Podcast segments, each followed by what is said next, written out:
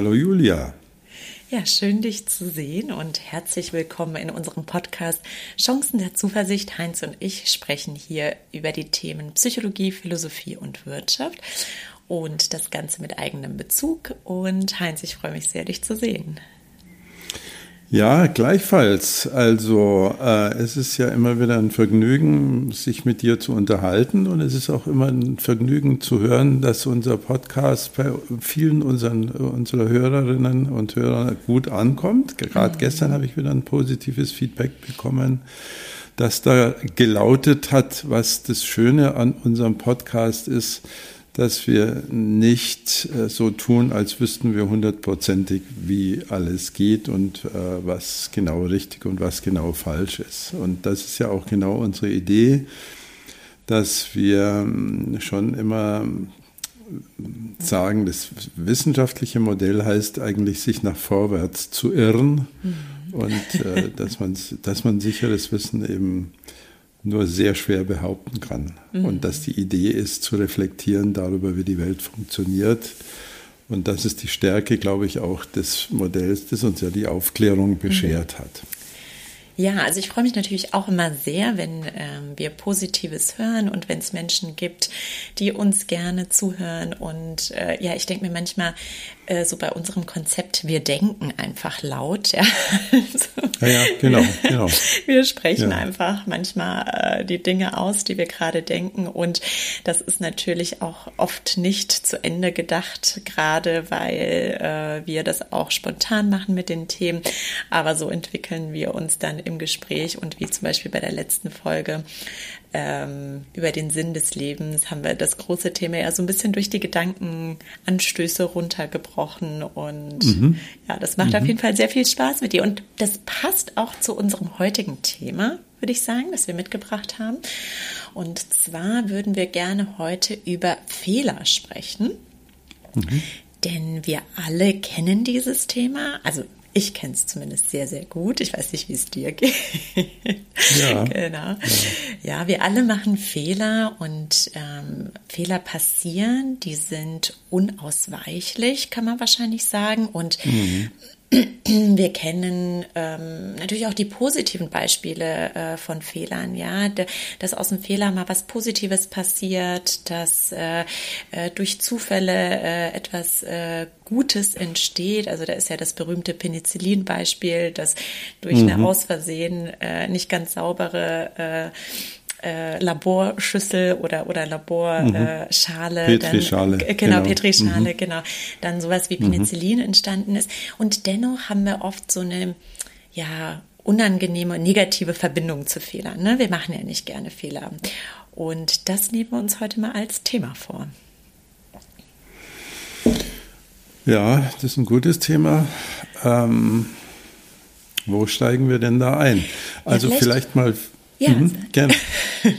Ja, ich hatte gerade eine Idee, aber ich bin jetzt gespannt, was, dein, was deine Idee war. Ja, also was mir gleich ähm, als erstes so durch den Kopf geht, ähm, warum es eigentlich so schwer für uns ist, mit Fehlern um oder unsere Fehler einzugestehen und auch mit Fehlern mhm. umzugehen. Denn ähm, ich kann ja so ein bisschen aus der Wirtschaft berichten, was in der Wirtschaft ja auch viel passiert. Und zwar ähm, auch die Wirtschaft hat erkannt, dass Fehler oft gut sind. Und dann gibt es manchmal so die CEOs oder ähm, andere Personen, die sagen, lasst uns Fehler machen. Und ich halte das eigentlich für fast kritisch, ja, denn keiner macht ja gerne Fehler und wir sollten, wir wollen ja auch eigentlich Fehler vermeiden und trotzdem müssen wir einen guten Weg finden, wie wir mhm. mit diesen Fehlern, die dann passieren, umgehen. Also der erste Startpunkt für mich wäre eigentlich mal drüber nachzudenken, warum fällt es uns eigentlich so schwer dann, wenn die Fehler passieren? Oder was wäre deine Idee? Wo würdest du anknüpfen? Ja, also Fehler, Verfehlung, so als gäbe es genau den richtigen Weg. Manches ist uns natürlich auch peinlich. Viele Fehler sind ja auch mit Scham besetzt. Mhm. Scham ist ein mhm. sehr starkes soziales Gefühl. Mhm.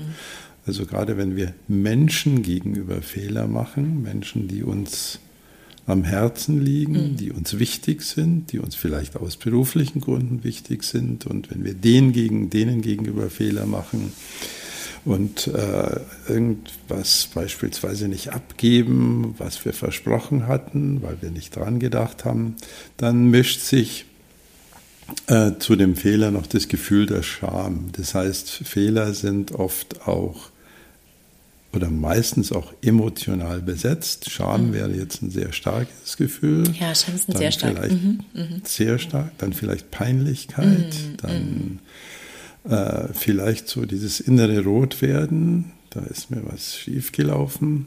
Also Fehler haben in unserem Kontext, also Wirtschaft, oft einen sozialen Bezug. Also dass es irgendjemand sieht und irgend uns, irgendjemand uns dabei erwischt. Mhm. Und wir sind ja leider auch so sozialisiert, dass wir durch Schulen gegangen sind, wo der Rotstift das wichtigste Instrument mhm. der Pädagogik war. Ich übertreibe jetzt ein bisschen, mhm. aber ähm, die Art und Weise, in der wir in der Schule erzogen werden, äh, disqualifiziert ja Fehler von vornherein. Also ja, das ist ja, das hm. ist ein super interessanter Punkt. Wie sind wir sozialisiert worden, was du ansprichst? Und zufällig ähm, habe ich mal eine Studie gelesen, in der 61 Länder untersucht wurden. Also wie mhm. tolerant mhm. sind sie gegenüber Fehlern? Und von diesen 61 Ländern war Deutschland auf dem 60. Platz, was die Toleranz. Als, also, äh, ja, ja, was die okay. Akzeptanz von Fehlern ähm, äh, anbetrifft. Und auf ja. dem letzten Platz war Singapur, aber Deutschland ist tatsächlich aufgrund von der Historie oder der Kultur ähm, und das, was du gerade er mhm. er erklärt hast, also wie sind wir auch in der Schule sozialisiert worden, eher nicht besonders fehlertolerant. Mhm. Ja. Mhm. ja. Und leider hat ja zur Pädagogik oft auch dazu gehört, dass du auch sozial disqualifiziert wirst. Mhm. Also allein schon, mhm. allein schon, äh, wenn, ähm, also ich kann da qualifiziert drüber reden, weil ich auch mal mhm. Lehrer war. Mhm. Also ich habe diese Ausbildung äh, hinter mich gebracht, zugegebenermaßen als ein Ausweichstudium damals, weil mein Berufswunsch woanders hinging.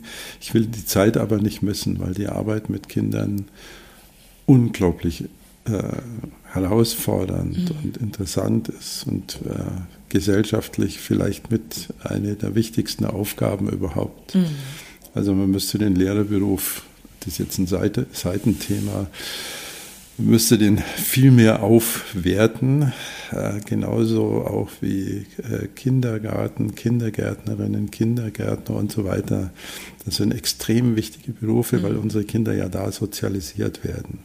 So, und in der, in der Schule ist es halt allein schon dadurch, also in den ersten zwei Klassen jetzt nicht mehr, aber in der dritten, vierten oder im Gymnasium oder in den weiterführenden Schulen, allein schon dadurch, dass du die Schul Arbeiten oder die Schulaufgaben ja ausgehändigt bekommst und zum Nachbar guckst, was mhm. steht denn bei dem drauf und ich gucke bei mir drauf, bekommen Fehler nicht nur den inhaltlichen Bezug, wo ich mich auch schon mhm. schämen könnte vielleicht, mhm. sondern auch immer noch den sozialen. Ja, also den sozialen. Vergleich mit anderen. Ja, ja, und das ist interessant, was du gerade auch so bei mir anstößt. Und zwar habe ich mich daran erinnert, dass es bei uns Lehrer gab, die ähm, die Klassenarbeiten so verteilt haben, dass die nach den Noten sortiert mhm. waren.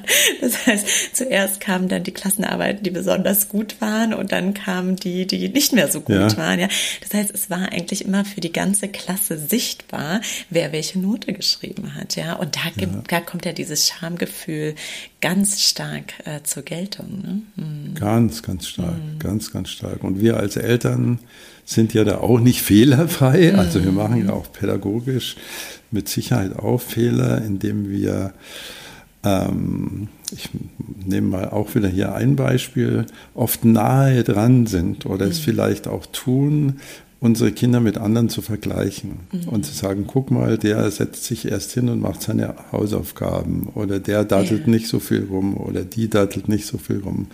Also wir glauben oft, dass durch die sozialen Vergleiche mhm. Pädagogik passiert und es passiert natürlich auch Pädagogik, aber meistens in die schlechte Richtung, weil wir den sozialen Vergleich mm, und die Scham, die damit verbunden ist, als pädagogisches Instrument mhm. einsetzen. Und die mhm. Verlockung liegt nahe, die liegt wirklich nahe, aber es tut einfach Kindern nicht gut. Mhm.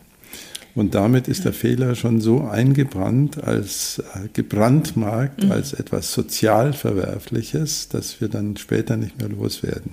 Und ich glaube, das ist das Hauptproblem, später dann auch noch, äh, wenn du in der Industrie Manager bist oder wenn du ins Assessment Center musst, dann wirst du ja auch gemessen und die Kontamination von inhaltlichen Fehlern und sozialer Disqualifizierung ist, glaube ich, eines der Hauptprobleme im Umgang mit, mit Fehlern. Und insofern ist das Thema, was wir mal hatten, Psychological Safety, mhm auf der Ecke ein ziemlich wichtiges. Mhm.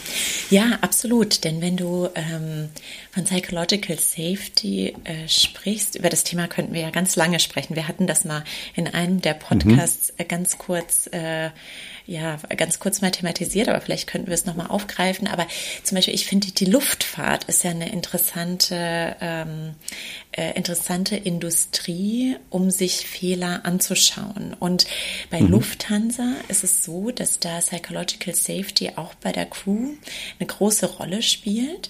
Und sie sagen, also sie haben natürlich unterschiedliche Ansätze, aber eins, was finde ich jetzt ganz gut zu diesem Fehlerthema passt, ist, dass man nicht nur ähm, sozusagen öffentlich mit dem Thema Fehler umgehen kann. Das heißt also, es mhm. muss in den Teams sollte man so ein Teamgefühl entwickeln können, dass Scham nicht dann die übergeordnete Emotion ja, ist, ja. sondern die ähm, bringen auch ihren Teams bei, dass man auch sagen kann, ich fühle mich gerade nicht so gut, ich schaffe diese Aufgabe nicht oder mhm. ich kann diese Aufgabe nicht. Also das finde mhm. ich auch, denn mhm. stell mal vor, also in der Wirtschaft, ich übertrage das manchmal in die Wirtschaft, das ist schon, das habe ich nicht so oft in meinem Leben gehört, dass jemand mhm. ne, ganz offen gesagt hat, ich kann das jetzt gerade nicht. Äh, hilf mir bitte dabei. Ne? Das ist, äh, kriegt man vielleicht ja. eher so von den Jüngeren mit, aber ja, das ist immer noch, äh, immer noch selten, ja.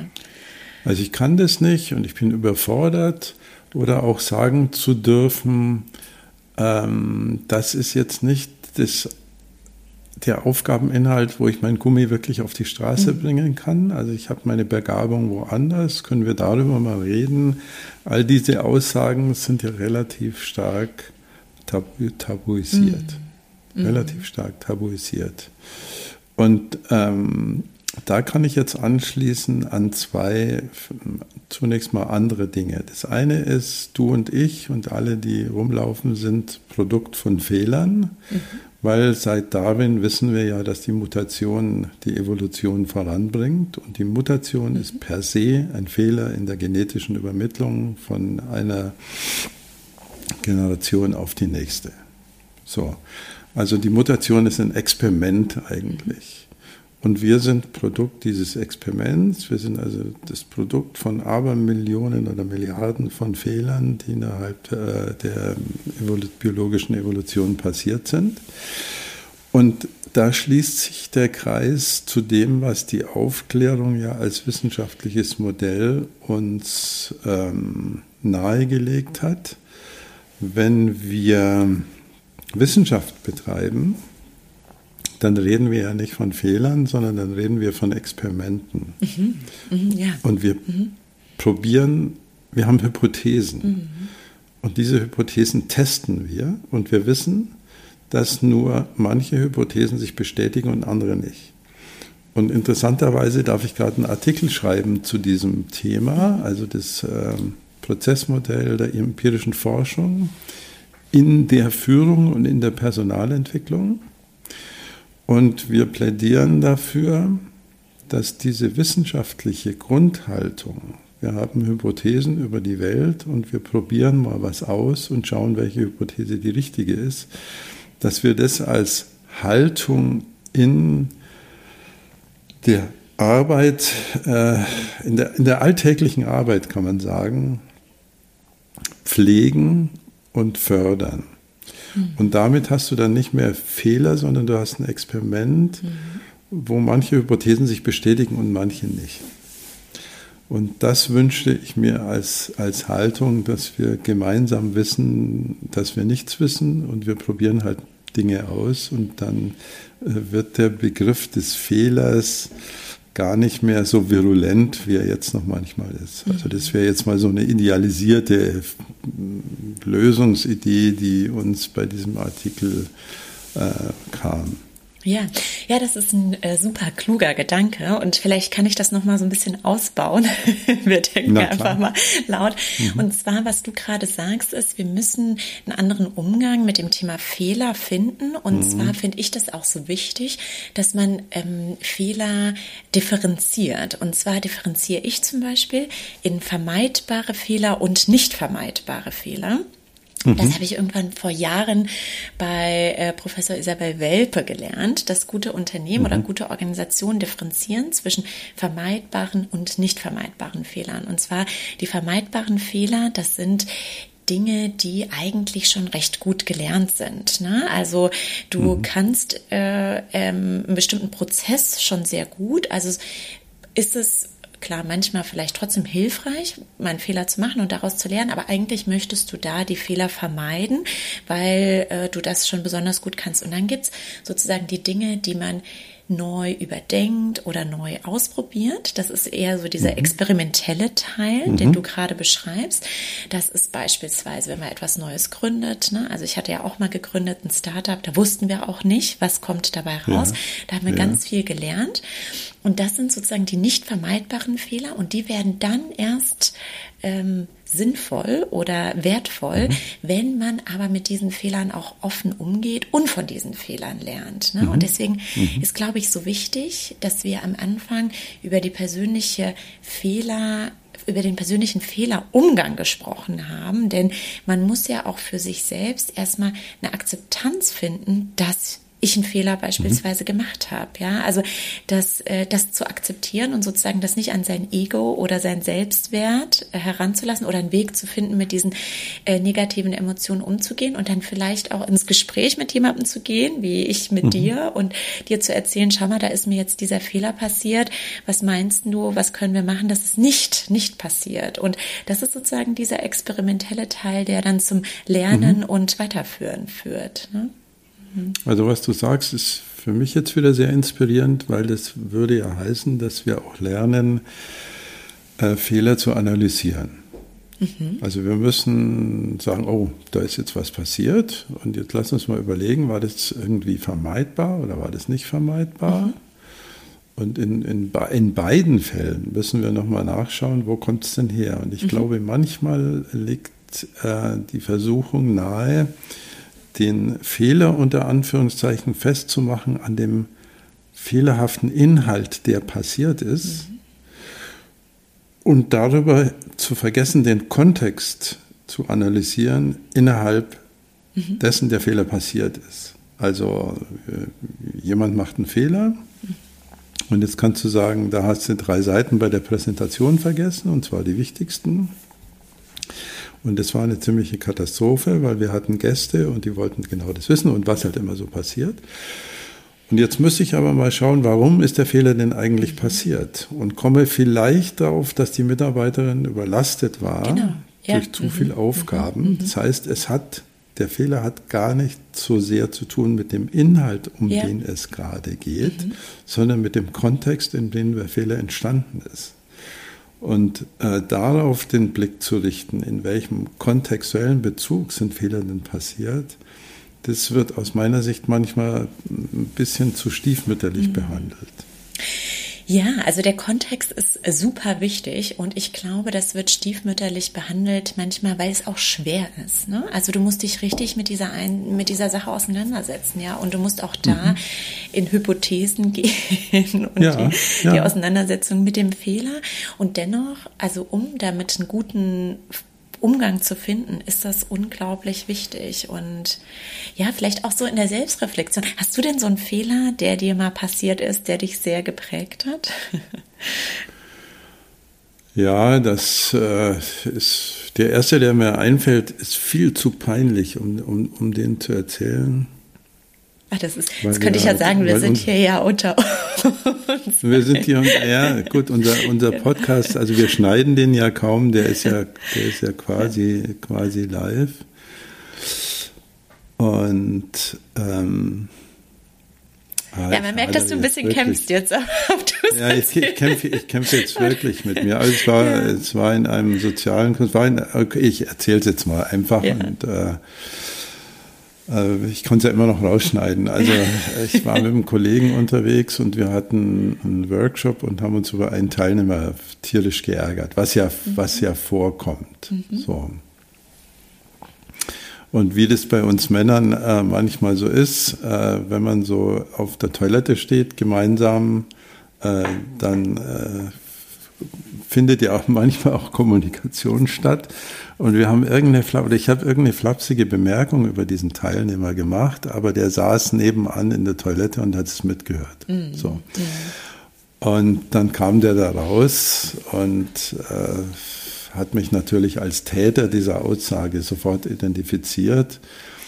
Und ich glaube, ich war in meinem Leben selten so rot angelaufen wie in diesem mhm. Moment. Gott sei Dank war es keine zu despektierliche, sondern eher eine flapsige mhm. Bemerkung zu meinem Kollegen hin und der hat auch nicht so reagiert, dass es äh, sozial total verwerflich wäre. Aber das war etwas, wo ich mir gedacht habe, nein, ähm, es darf in meinem Beruf eigentlich nicht passieren, dass man sogenannte schwierige Teilnehmer dann in irgendeiner Art und Weise disqualifiziert, mhm. sondern unser Beruf gebietet es eigentlich, dass man sagt, wir haben noch nicht ganz verstanden, worum es dem geht. Mhm. So. Und das war die Lehre, die ich daraus, die ich daraus gezogen habe.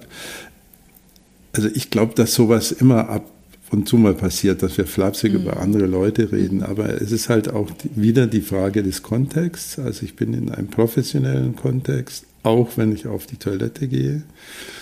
Und ich bin nicht in einem privaten Kontext. Und äh, das ging mir echt lange mhm. nach. Mhm. Mit dem Teilnehmer haben wir uns beide dann super gut verstanden nebenbei, weil wir uns bei der nächsten Kaffeepause darüber ausgetauscht haben. Und der war so nett und hat gesagt, ja, ich habe das jetzt schon mitgehört und ich wollte es nochmal ansprechen. Und, und der, sag, der sagte dann, das war ein total interessantes Feedback, weil so, so ungeschminkt kriegt man es ja sonst ja. nicht, hat er gesagt. Also der hat uns gerettet sozusagen. Mhm. Aber ich glaube, das ist so eine Kategorie von Fehlern, die manchmal passiert mhm. im sozialen Kontext. Und äh, da ist einfach die Frage, wie man übereinander redet, schon immer eine wichtige. Wahrscheinlich auch im privaten Umfeld. Mhm. Also sowas. Aber ich gebe die Frage mal zurück, Julia. ja, Zurückdelegation. Ja. Hast du so ein Beispiel, wo du sagst? Ja, also oh. vielleicht kann ich erst mal so, so zwischen, äh, äh, einen Kommentar zwischenschieben. Ich finde, man hat das jetzt sehr schön gesehen, was wir ja zu Beginn besprochen haben, dass bei dir ja, ja irgendwie Scham dabei war. Ne? Also das ist, ja, aber das hallo. ist jetzt wahrscheinlich mhm. so lange her und aber trotzdem hast du noch diese Scham, die da, die da hochkommt als Emotion. Ne? 30 also, Jahre, um es mal, wir jetzt, aber, eine Zahl zu nennen. Genau. Konnten mhm. wir jetzt Psychologie, Philosophie und Wirtschaft mit persönlichem Bezug ganz, ja, ja. ganz live zu leben. Ja, also Heinz, ich bin natürlich auch nicht fehlerfrei. Also bei mir, bei mir passieren auch ganz viele Fehler. Wenn ich jetzt so ein aus dem beruflichen Kontext ähm, mal exemplarisch nehme und dieser Fehler, hoffe ich, passiert mir nie wieder. Ja, mhm. ist ein Fehler, der eher so in die zweite Kategorie einzuordnen ist, also diese nicht vermeidbaren Fehler, weil das für mich etwas Neues war. Und zwar habe ich äh, oder wollte ich jemanden einstellen aus USA. Es war ein ganz toller Bewerber mhm. und äh, ja, es war eine passende Stelle. Und wir haben dann unsere Bewerbungsgespräche gemacht und ich habe ihm zugesagt und er sagte mir dann nur, na super, dann kündigt er seinen Job in USA und kommt nach Deutschland. Und das hat er dann auch gemacht. Und in Deutschland hat er dann keine Arbeitsgenehmigung bekommen. Das heißt, ich konnte ja. ihn dann nicht einstellen. Ach. Und das war ah. äh, für mich eine ganz große, ja, persönliche, berufliche, da in dem Moment Katastrophe, weil ich dachte, was habe ich da gemacht? Ich habe dann einfach so locker gesagt, ja, mach das und wir stellen dich ein. Und dann war etwas, worauf ich keinen Einfluss hatte, ähm, ist nicht so gelaufen. Also er hat das auch, er hat das auch sehr gut ähm, auch sehr gut damit umgegangen, indem er dann ne, gesagt hat, naja gut, dann geht er wieder zurück, er kann das rückwirkend in den USA machen und hatte dann einen schönen Sommer in München und ähm, es war für ihn jetzt keine Lebenskatastrophe, aber das hat mich ganz schön mitgenommen da zu der Zeit und mhm. also sowas würde ich dann auch jetzt nie wieder machen, sondern würde erstmal den gesamten Prozess abwarten, ja. Mhm. Also was du dir vorwirfst, ist, dass du diesen Aspekt nicht geklärt hast. Also den genau, ja, oder, oder? ja, absolut. Ah, ja, dass ich ihm gesagt ja, habe, ja, ja, klar, du kannst deinen Job kündigen und ich habe nicht berücksichtigt, dass wir ja eigentlich warten müssen, bis die Arbeitsgenehmigung ja. da ist. Und deswegen ist das sozusagen für mich, das war was Neues und geht für mich sozusagen in die Kategorie, ja, ich ähm, ähm, darf nicht zu kritisch dann mit mir sein. Das ja. wusste ich zu dem damaligen ja, Zeitpunkt ja. nicht, dass das so passieren kann. Aber ja, das war ein, ein für mich beruflicher Fehler.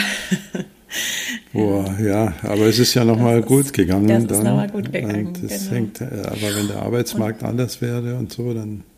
Und weißt du, was mir hilft, also vielleicht auch hm, na, wir sind schon fast am Ende zeitlich unseres Podcasts mhm. und vielleicht auch so ein paar Inspirationen, was ähm, ja mir persönlich hilft, mit Fehlern umzugehen, ist auch so ein bisschen, wir sagen ja, Vergleiche sind oft kritisch, aber manchmal ist es für mich in der Situation sogar hilfreich zu vergleichen und zu mhm. wissen, ach, anderen passieren auch Fehler. Also ja, ja. ich hatte mal mhm. eine Führungskraft, die war sehr offen mit ihren Fehlern. Und ähm, immer wieder komme ich in Situationen, ähm, in, an denen ich mal so an diese Führungskraft zurückdenke und äh, denke, ach, ihr ist das auch in einer ähnlichen Art und Weise passiert oder ihr, ähm, also es war eine Frau oder um, oder da ist auch nicht alles optimal gelaufen. Also das hilft mir tatsächlich manchmal, so mit dem Thema Fehler umzugehen, zu wissen, es ist einfach, es gehört dazu und es passiert den besten Menschen auch. Und mhm ähm, auch vielleicht so das, was du beschrieben hast mit dem experimentellen Teil, dass es auch immer weitergeht und man dann schon auch immer eine Lernmöglichkeit hat. Also das ist ja, ähm, ja. also so, sozusagen so eine positive positive Sichtweise, auch wenn die manchmal schwer fällt, zu sagen, okay, jetzt versuche ich das Ganze, ne, jetzt habe ich, spüre ich die Emotionen, aber jetzt versuche ich da vielleicht auch konstruktiv ranzugehen und zu überlegen, was kann ich daran daraus lernen oder was kann ich das nächste Mal anders genau. machen, um es zu genau, vermeiden. Genau, richtig. Ja. Oder dann im Team, was können wir daraus lernen? Oder als ja. Vorgesetzte ähm, das, was du sagst, sich äh, und anderen eingestehen zu lernen, dass da halt was schiefgelaufen ist. Also ein genau. Vorgesetzter, der sagt, Leute, das habe ich total falsch eingeschätzt, der wird nicht an Ansehen verlieren, sondern eher gewinnen. Und halt immer zu gucken, in welchem Kontext. Also es gibt mhm. viele technische Fehler, die man dann Menschen anlastet. Und es gibt menschliche Fehler, die man der Technik anlastet. Es gibt Prozess- und Systemfehler, also wo irgendwas mhm. im System nicht stimmt. Es gibt, ähm, keine Ahnung, Fehler, die auf mangelndem Wissen basieren, dann muss man halt da äh, ansetzen oder auf Nichtbefolgung von Regeln mhm. oder falschen Entscheidungen oder weil die Kommunikation nicht stimmt. Also ich glaube, man muss schon, oder Designfehler, also man mhm. drückt immer einen falschen Knopf, weil er an der falschen Stelle ist. So, also, ja. also bei unserem Auto ist es so, dass immer wenn ich die ähm, Lenkradheizung einschalten will, dann schalte ich auf äh, sportliches Fahrwerk um. Also der, hat kein, der hat kein wirklich sportliches Fahrwerk, der ja. tut nur so. Aber äh, weil die Knöpfe einfach ergonomischer Blödsinn mhm. sind. Die kannst du gar nicht beim Fahren bedienen. Das geht mhm. gar nicht. Da würdest du einen Unfall bauen, weil die in der mhm. Mittelkonsole sind. Also und so weiter. Also man muss ja. immer den Kontext anschauen und es wäre halt schön, wenn man sagen würde, wir sind unterwegs, in, evolutiv unterwegs sozusagen. Mhm. Und äh, es ist alles ein Experiment. Und, ja. äh, und wir, wir, wir lernen es ein bisschen nicht zu sehr mit dem sozialen Druck zu spielen, der mit Fehlern dann oft verbunden wird und der eher Unheil anrichtet als kreative Lösungsideen. Ja, und ich glaube, dass sich das schon gesellschaftlich auch ein bisschen verändert. Ja, also wenn wir in mhm. Länder wie die USA blicken oder auch wenn wir ein bisschen mehr mit äh, neuen Unternehmensformen, Startups experimentieren, dann äh, wird das äh, gesellschaftlich akzeptabler, dass auch mal Fehler mhm. passieren. Mhm.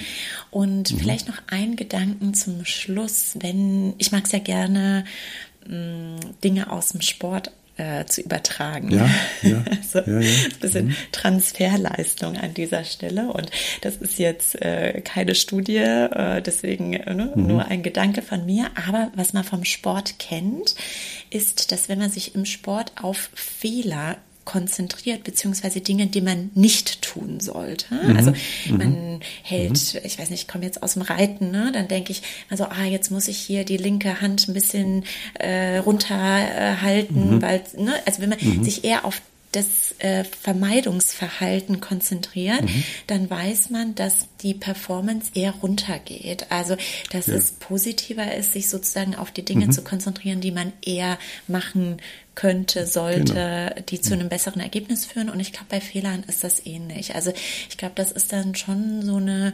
angezogene Handbremse oder es kann zu einer angezogenen mhm. Handbremse mhm. werden, wenn man sich zu sehr auf das ähm, Verhalten konzentriert, das man nicht tun sollte. Ja, mit Sicherheit. Ja. Ja, Heinz, dann ja, Julia, du hast die Zeit besser Fehler, als ich. Ja, damit wir da genau. keinen Fehler machen und über die Zeit gehen. Ja, ja, genau. Genau, genau, genau. genau. Ja. Hat mich gefreut. Vielen Dank. Ja, mich auch. Also, prima.